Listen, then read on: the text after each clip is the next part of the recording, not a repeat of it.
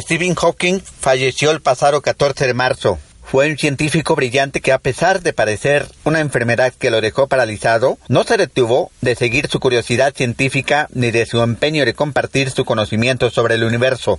Stephen Hawking, quien desde los 21 años padecía de esclerosis lateral amiotrófica, nunca permitió que la inmovilidad y el grave atrofiamiento de su cuerpo le impidieran explorar los misterios del universo. Decía que aunque no podía moverse y tenía que hablar a través de una computadora, en su mente era libre. Descanse en paz. Digitalica. El mundo de la tecnología a tu alcance. A tu alcance. Con David Martz. Tecnología. Hola, ¿qué tal? Bienvenidos a un episodio más de Digitalica, el mundo de la tecnología a tu alcance. Soy David Mart, listo para compartir la última información sobre avances tecnológicos, novedades de aplicaciones, software, redes sociales y más. Apple está trabajando en un dispositivo portátil como tableta o computadora que en lugar de un teclado físico común y corriente, tiene una pantalla táctil, o al menos eso queda documentado en la más reciente patente de la compañía. La patente lleva el nombre de equipo con pantalla doble con mejorada visibilidad y reflejos suprimidos y muestra la existencia de un dispositivo del estilo MacBook pero sin un teclado físico y en su lugar aparece una pantalla. La patente tampoco deja muy en claro si esta es una idea que se implementará en las computadoras portátiles MacBook o será una nueva funda para el iPad. Apple dice que ambas pantallas serían táctiles y se usarían para mostrar diversas funciones, incluyendo teclas y un teclado completo, dejando en claro que la compañía planea sustituir el uso de un teclado físico por esta segunda pantalla.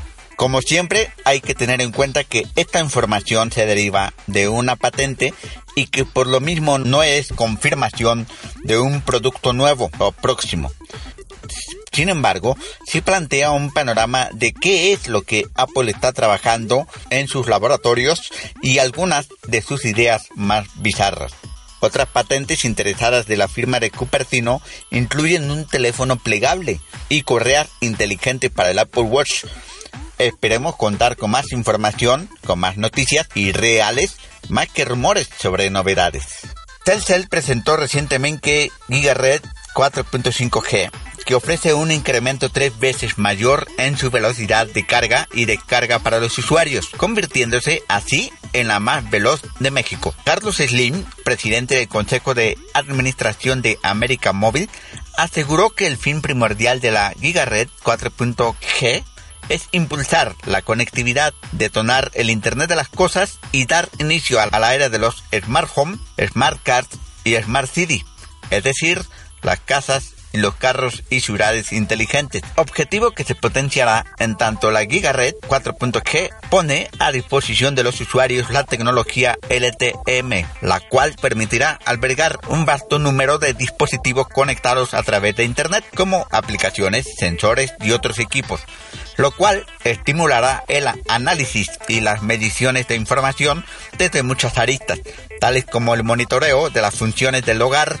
negocio o escuela, mediciones de energía eléctrica e instalaciones de agua y gas, ubicación y estado de vehículos, así como el monitoreo de nuestra salud, flujos de tráfico y atajos en las calles, entre otros, que si bien ya existen, con la GigaRed 4.5G de Telcel se masificará su utilización de forma más estratégica y razonada.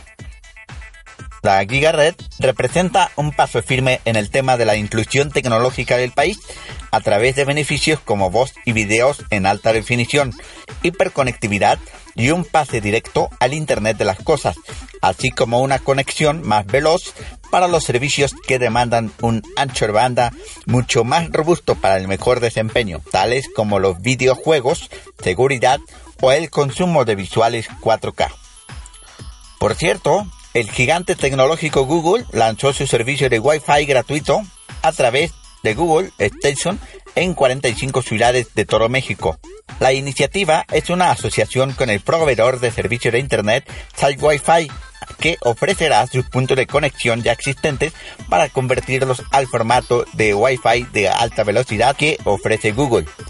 La empresa informó a través del sitio oficial de la iniciativa que Google Station estará disponible en 60 ubicaciones de alto tráfico en la Ciudad de México y a nivel nacional, incluyendo aeropuertos, centros comerciales y estaciones de transporte público.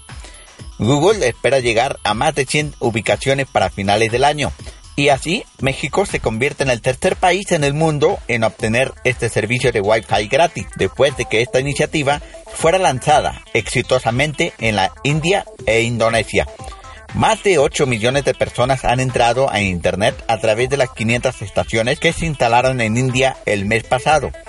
La misión de Google es hacer que la información sea accesible en todo el mundo. Una buena conexión de Internet puede darle a la gente acceso a mejor educación, mejores empleos, crear un mejor negocio y tener mejor comunicación con su familia. Además de la Ciudad de México, Google Station estará disponible en algunas ciudades de Chihuahua, Coahuila, Nuevo León, Tamaulipas, Sinaloa, Durango, Jalisco, Guerrero, Guanajuato, Querétaro, San Luis Potosí, Puebla, Veracruz, Oaxaca, Estado de México, Tabasco, Campeche, Chiapas, Quintana Roo y Yucatán. Y bueno, para terminar este episodio les comento que la Agencia Espacial Estadounidense, la NASA, ha pedido a todos los ciudadanos que tomen fotos de nubes para su proyecto Nubes y el Sistema de Energía Radiante Terrestre, que está diseñado para entender mejor las nubes y sus efectos sobre el clima terrestre.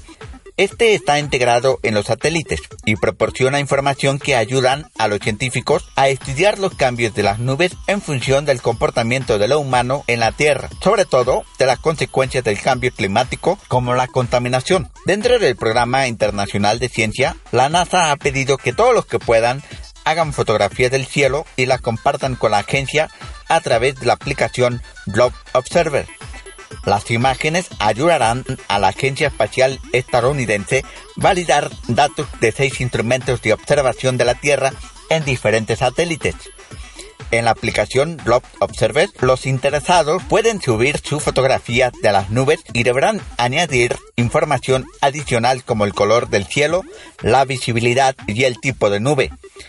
Para los menos informados, la aplicación ayudará a, a identificar los tipos de nube con imágenes para que el usuario pueda escoger la que más se parece a la que ha fotografiado. Al día se podrán subir hasta 10 imágenes y las personas que suban el mayor número de fotografías de nubes serán felicitadas por un científico de la NASA a través de un video publicado en el sitio web del programa Globe y en las redes sociales.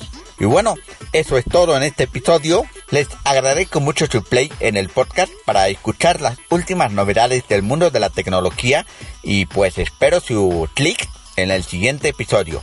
Que tengan un excelente día.